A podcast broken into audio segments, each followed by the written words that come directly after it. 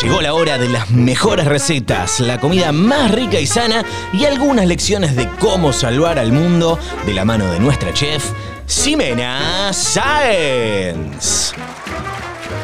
Hola amigas y amigos, hoy les traigo una receta alucinante. Vamos a hacer un plato que no contamina al ambiente. A ver, si la cámara 2 me toma acá los ingredientes, ¿ven? No hay nada. Ah, pero qué malos que son en nuestra producción. Pero sí, la verdad es que se nos hizo difícil encontrar ingredientes que no dañen a nuestro planeta.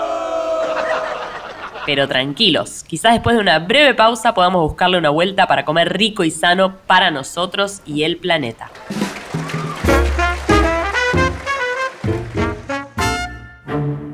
A veces nos parece que el cuidado de la tierra es algo que nos queda lejos. Sí, sabemos que ya estamos sufriendo las consecuencias de los daños al ambiente pero de todos modos pensamos que nosotros no podemos hacer nada para cambiar la situación. Sin embargo, nuestro consumo es parte de lo que está poniendo en jaque al planeta.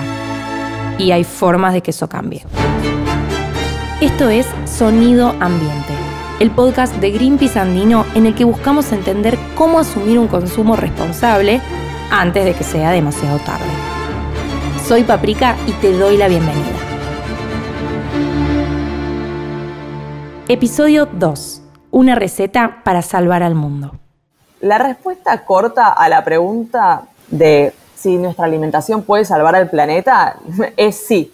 ¿sí? Un cambio en nuestra alimentación puede salvar al planeta. En la receta para salvar al mundo, el primer ingrediente es reconocer el problema. Así lo explica la ingeniera en alimentos argentina, Ornella Calvete, que trabaja como consultora en sistemas agroalimentarios sostenibles en la Organización de las Naciones Unidas para la Alimentación y la Agricultura. No se trata únicamente de nuestra alimentación, sino de nuestras prácticas de consumo y de producción. Las formas de producción de estos alimentos, que en muchos casos son más comestibles que alimentos, son una de las causas más directas de, de la crisis climática. El biólogo y filósofo Guillermo Folguera le aporta sal a la receta, como lo hace con sus investigaciones en el Consejo Nacional de Investigaciones Científicas y Técnicas de la Argentina y con los libros como La ciencia sin freno. Se ha sostenido una forma extensiva de producción altamente concentrada, sostenida en gran medida por un paradigma químico que tiene a veces formas de fertilizantes, a veces formas de herbicidas, a veces de insecticidas, a veces de fungicidas, eh, a veces de antibióticos, pero en todos los casos eh, lo que buscan es intensificar la producción en menor cantidad de tiempo, sin que, medie en este sentido ninguna preocupación eh, con los efectos a mediano plazo, ni en cuanto a los efectos sobre la naturaleza, ni eh, en cuanto a los efectos sobre nuestra salud. Lo clave es abordar el tema considerando que estamos inmersos en un gran sistema agroalimentario y que todos los actores y todas las personas involucradas no solo somos parte de la solución, sino que somos responsables.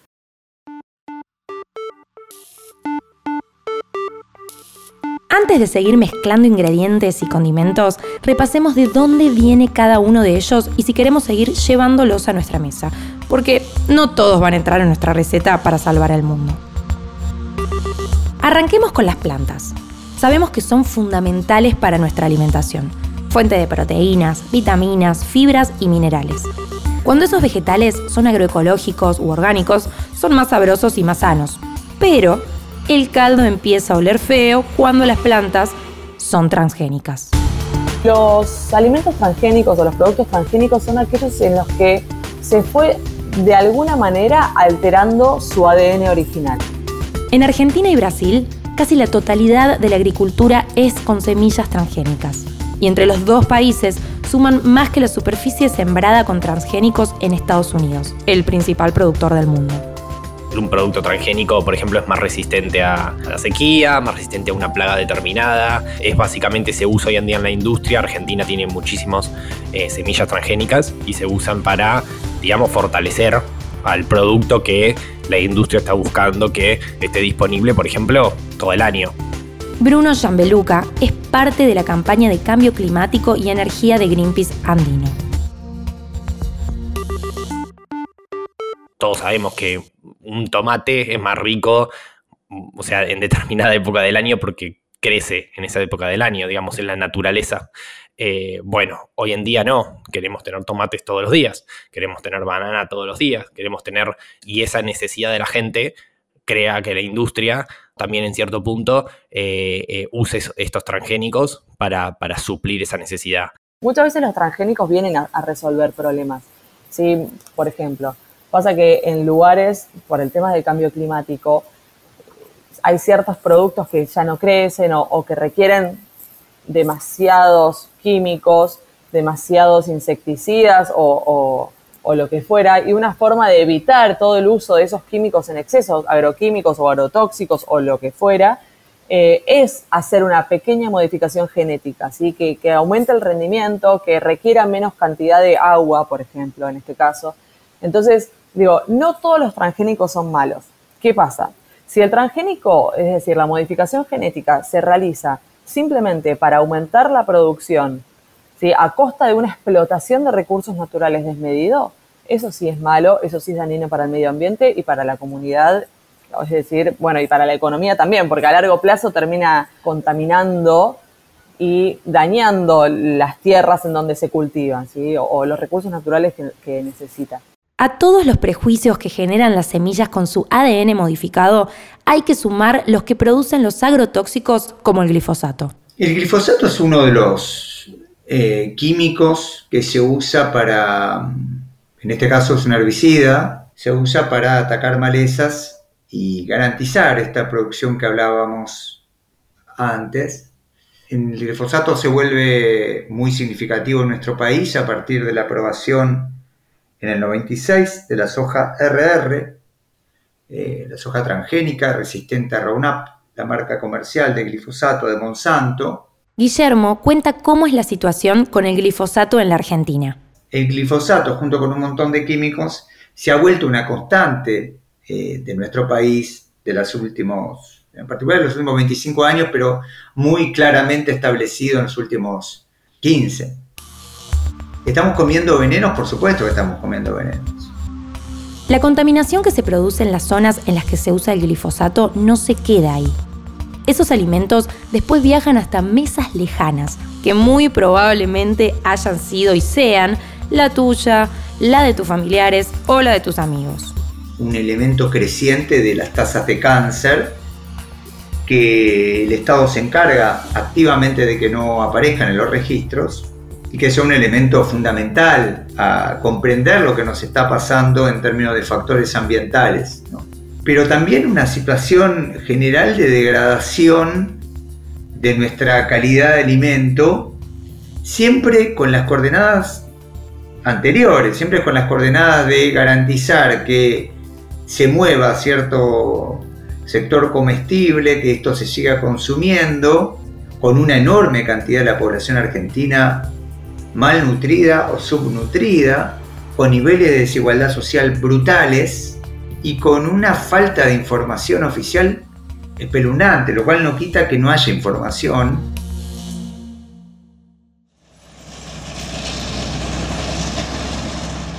La soja es uno de los alimentos que más se exportan en países como Brasil, Argentina, Paraguay y Bolivia. Según un informe de la BBC, esos cuatro países generan la mitad de la soja que se comercializa en el mundo, cuando hace 50 años solo producían un 3%. La mayor parte de la producción tiene como destino China, pero la Unión Europea también se lleva una buena porción, en especial para usarla como alimento para su ganado.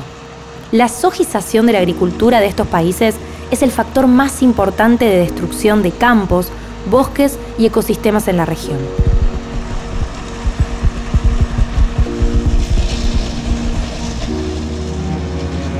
Hago un resumen de cómo sería su proceso de deforestación para después plantar soja, monocultivo de soja.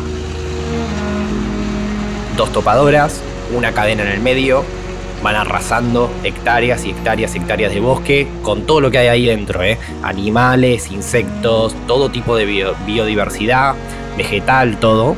Eh, una vez que está eso, después se quema y queda el suelo literalmente hecho, eh, digamos, polvo. Ese polvo o esa tierra al principio, digamos, es relativamente fértil, por algo plantan ahí, digamos, la soja. Pero ¿qué pasa? Existen también como un proceso de, digamos, de rotación de los cultivos. Siempre se rotan los cultivos por la temporada. Eh, eh, vieron que a veces vas a la verdulería y te dan el almanaque de, bueno, mayo a junio, eh, de agosto a septiembre, que, que, cuál es la verdura de estación, la fruta de estación.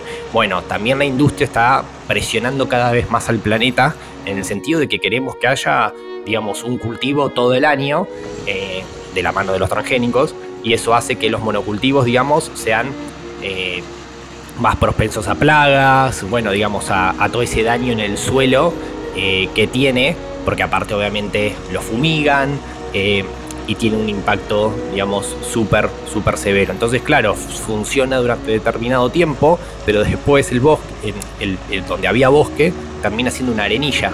Las modificaciones en el uso del suelo suelen traer como impacto más inundaciones y sequías, y por ende, la profundización de la crisis climática. Y esa arenilla, lo cuento porque lo, lo fui a ver, al norte de Argentina, particularmente en, una región de Salta, eh, queda como si fuese una duna como con polvo. Digamos, ese polvo sobrevuela y, y es imposible cultivar de nuevo ahí.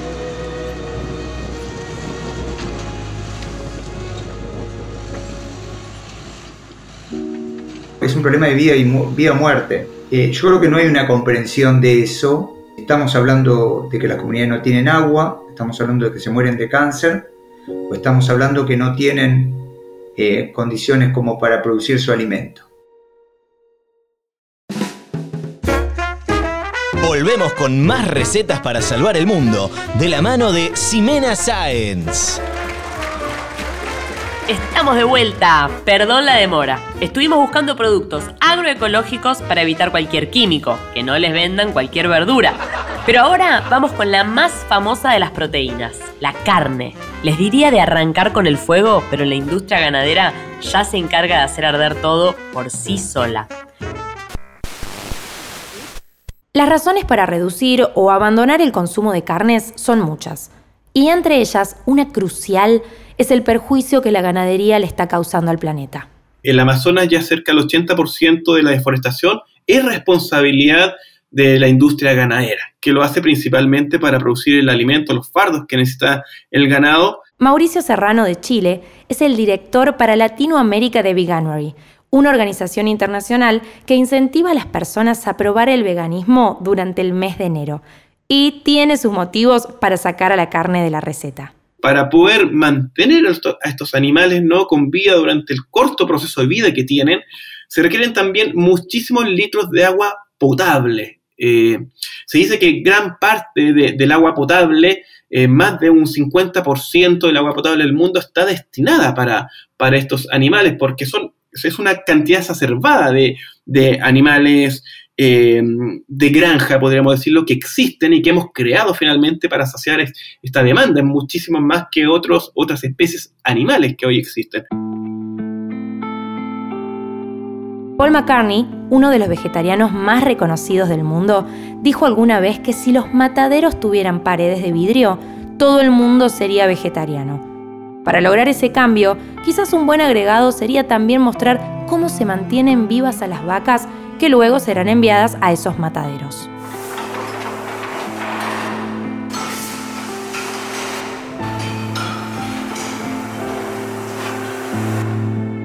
El año pasado, Argentina exportó unas 728.000 toneladas de carne bovina, a los que hay que sumar más de 77.000 toneladas de huesos bovinos, según datos del Instituto de la Promoción de la Carne Vacuna Argentina. Durante 2021, en ese país se fainaron casi 13 millones de vacas y terneros. En Argentina, por ejemplo, la expansión agropecuaria eh, o la expansión de la ganadería eh, necesitan espacio, las vacas, lamentablemente, y esas vacas eh, están usando territorio que antes era bosque nativo. Entonces, más consumo de carne significa más deforestación, eh, por lo tanto, más pérdida de, bueno, tanto el bosque como toda la biodiversidad que habita en ese bosque. Así se puede repetir, eh, bueno, cada país tiene su problemática puntual, pero, pero en general lo que está acarreando hoy en día una mayor cantidad de emisiones de gases de efecto invernadero y un mayor impacto es esta expansión de los sectores de agricultura, ganadería y el uso del suelo. Bruno mencionó un concepto clave en toda esta problemática, los gases de efecto invernadero. Este efecto es un fenómeno natural que se ha desarrollado en la Tierra y que evita que una parte del calor del Sol que recibe el planeta deje la atmósfera y vuelva al espacio. Gracias a eso tenemos una temperatura aceptable para que haya vida, pero la generación excesiva de alguno de esos gases, especialmente el dióxido de carbono y el metano, son la principal causa de cambio climático. Entonces muchísima agua potable la que estamos se necesita eh, y que estamos desperdiciando, ¿no? Finalmente porque lo que se produce de proteína eh, con, esta agua es mucho menor. Si destináramos esta agua a producir proteína de origen vegetal, hablamos de legumbre, ¿no? Principalmente. Durante 2020, en el mundo se consumieron casi 99 millones de toneladas de carne de pollo, unas 97 millones de toneladas de carne de cerdo y 59 millones de toneladas de carne de vaca.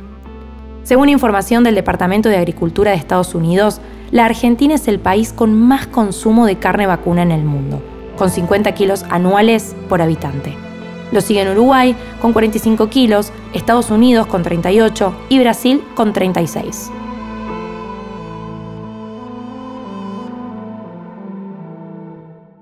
En Argentina, eh, hoy en día se producen cerca de 600 eh, mil toneladas de cerdo por ejemplo, al año. Eso es principalmente la provincia de Buenos Aires, Córdoba, Santa Fe, eh, son las más grandes en ese sentido. Y obviamente abastecer con alimento, agua, todo lo que implica a, esos animales para su posterior, digamos, matanza para, para obviamente venderlos la carne, crea, digamos, una necesidad de recursos enorme y también genera un impacto muy grande. A nivel mundial, la Organización de las Naciones Unidas para la Alimentación y la Agricultura estima que la producción de cerdos genera alrededor de 668 millones de toneladas de dióxido de carbono, el más abundante de los gases de efecto invernadero.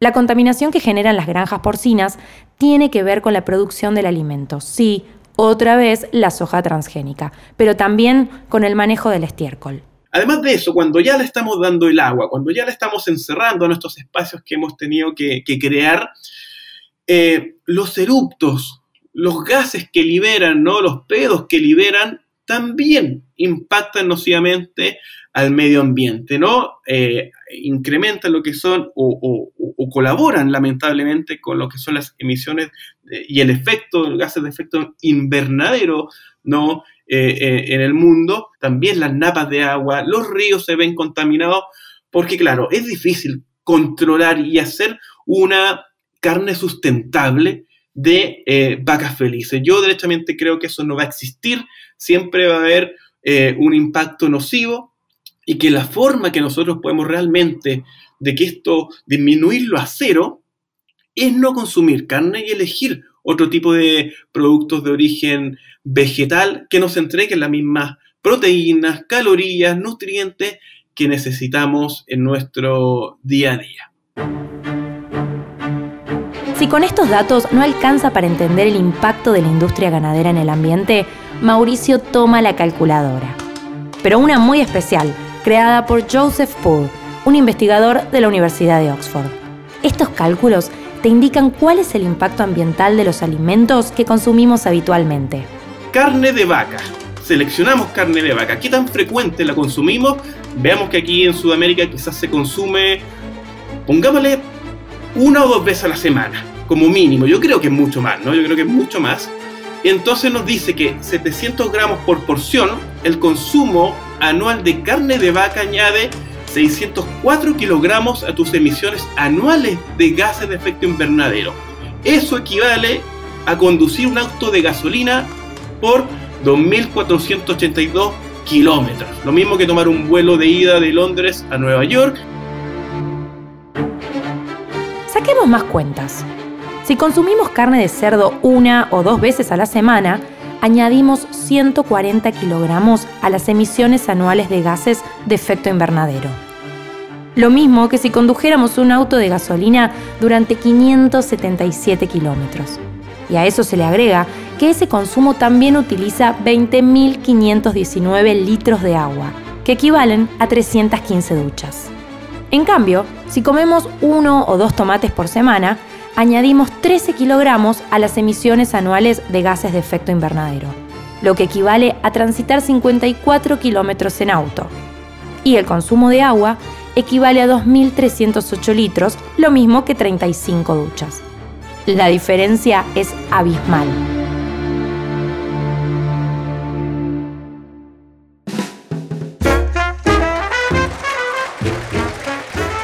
Preparar una carne de cordero riquísima, pero hicimos unas cuentas y comer cordero una o dos veces por semana hace que se usen 3.157 metros cuadrados de tierra. Lo mismo que 12 canchas de tenis. Me parece que esto nos va a dejar un match point en contra. Ya sacamos las cuentas. Ahora tenemos que pensar qué hábitos podemos cambiar. Doy por hecho que eh, una alimentación vegana, una alimentación en base a plantas, eh, ayudaría a reducir el impacto negativo que nosotros estamos generando. De hecho, un, reporte reciente de, agosto del 2021 del Grupo Intergubernamental de Expertos sobre el Cambio Climático, describe las dietas a base de plantas como una oportunidad de justamente mitigar el impacto del calentamiento global pero cambiar radicalmente la dieta probablemente no sea el mejor camino. Lo peor que podemos hacer es imponerle a la gente un cambio drástico sin algún proceso gradual eh, y sin mayores opciones para la persona. Por eso nosotros creemos en darles facilidades para las personas a tomar las elecciones y, y las formas graduales o no que ellas pudiesen serle más factibles. Lo más importante es que cuando queremos reducir un producto, ya sea carne o, por ejemplo, la salmonicultura no es buena, o sea, eh, en Argentina, en Chile tiene un, gran impacto. Eh, entonces, digamos, no es, si queremos reducir ese, tipo de productos, lo más importante es eh, empezar a reducirlo, digamos, escalonadamente. porque obviamente si te gusta ese producto no vas a poder reducirlo de un día para el otro. Además de Veganuary, existen muchas propuestas para reducir el consumo de carne de forma gradual. A la gente de Argentina, de Chile, de Colombia, de México les gusta la parrilla, les gusta la carne bien asada, eh, ¿no? Y les gusta saborear eso, esos productos, eh, porque también crean un ambiente entre más amigos que lo hace más ameno y crea finalmente un, sistema, ¿no? Eh, que nos rodea en torno a la carne que, nos mantiene eh, consumiéndola. A mí me gusta el sabor de la carne, pero por supuesto, ¿no? El impacto a los animales, en medio ambiente y elijo eh, los productos en base a plantas, los productos veganos, pero así también pueden ser eh, leches, quesos, que mucha gente también es muy adicta al queso, y ojalá sigan apareciendo más alternativas de igual sabor, textura, eh, que puedan finalmente la gente elegirlas y mantenerse consumiendo. Meat Free Monday, la propuesta vegetariana que Paul McCartney lleva adelante junto a sus hijas Stella y Mary, es una buena forma de empezar el cambio. Por el solo hecho de no comer carne los lunes, se puede salvar el agua como para 16 piletas olímpicas y se evitan gases de efecto invernadero similares a manejar un automóvil durante 700 kilómetros. Como diría Paul, Bip Bip Yeah es un gran inicio. Lo que yo diría y recomendaría es eh, empezar de a poco, explorar, eh, entender qué es lo que más nos gusta, qué es lo que menos nos gusta. Eh, digamos, es importante charlar o encontrar, digamos, grupos en gente que nos pueda dar una mano en esto. Viganori ha, ha, determinado a través de un estudio que hizo junto a Mintel que en Chile, que en Argentina, que en Brasil, el crecimiento de la oferta de productos veganos etiquetados como veganos ha crecido exponencialmente en los últimos años, sobre todo en Chile. En los últimos cuatro años es un 8% de crecimiento que es bastante importante y relevante.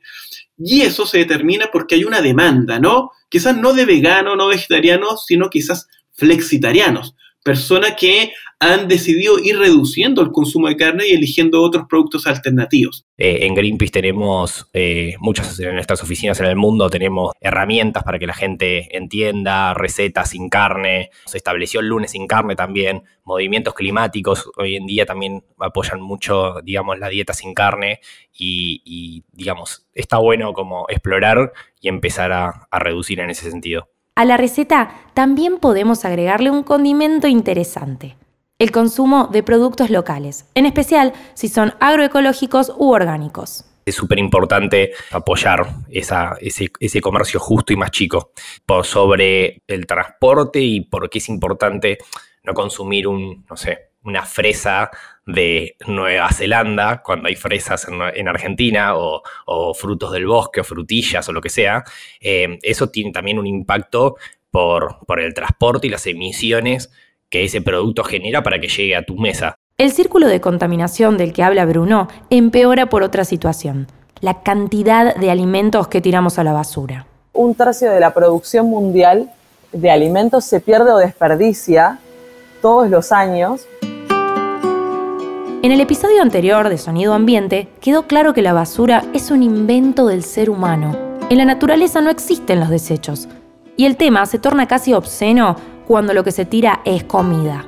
Cuesta pensar que en un planeta donde al menos uno de cada ocho personas pasa hambre, un tercio de la producción global de alimentos se desecha incluso cuando todavía es apta para consumo humano. ¿Querés saber cuánto es un tercio de la producción global de alimentos? 1.300 millones de toneladas al año. Y esta comida que no llega a aprovecharse como alimento tiene un triple impacto negativo sobre la sociedad, la economía y el ambiente, generando una altísima presión sobre los recursos naturales que fueron utilizados para su producción, distribución, comercialización e incluso preparación si ya llegó a, nuestra, a nuestros hogares. Ese impacto se explica así. El desperdicio de alimentos en México alcanza el 34,7% de lo que se produce en el país, de acuerdo con un centro de estudios de la Cámara de Diputados. En el caso de la carne de cerdo, el porcentaje sube hasta el 40%. Mientras tanto, de acuerdo con el Consejo Nacional de Evaluación de la Política de Desarrollo Social, 20 de cada 100 mexicanos, o sea, 25 millones de personas, no tienen acceso a la alimentación.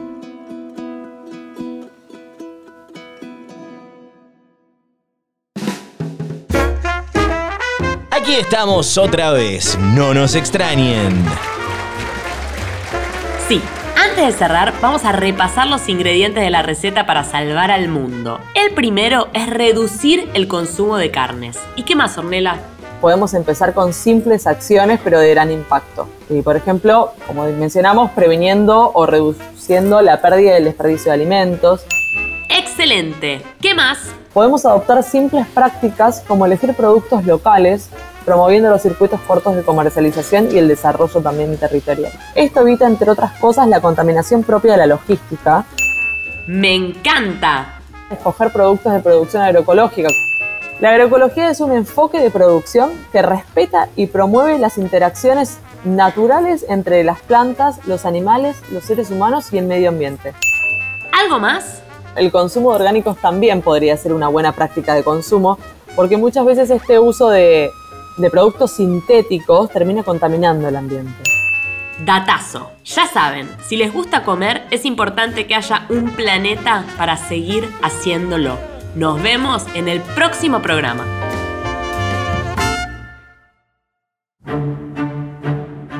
El cambio es urgente. Empieza por lo individual y sigue la acción colectiva para exigir mejores leyes para cuidar al ambiente. Desde Greenpeace te invitamos a repensar tus consumos y a tomar acción. ¿Ya sabes qué vas a cocinar en tu receta para salvar al mundo? Sonido Ambiente es un podcast original de Greenpeace producido en colaboración con Posta. Agradecemos especialmente a Ximena Sáenz por su participación en este episodio.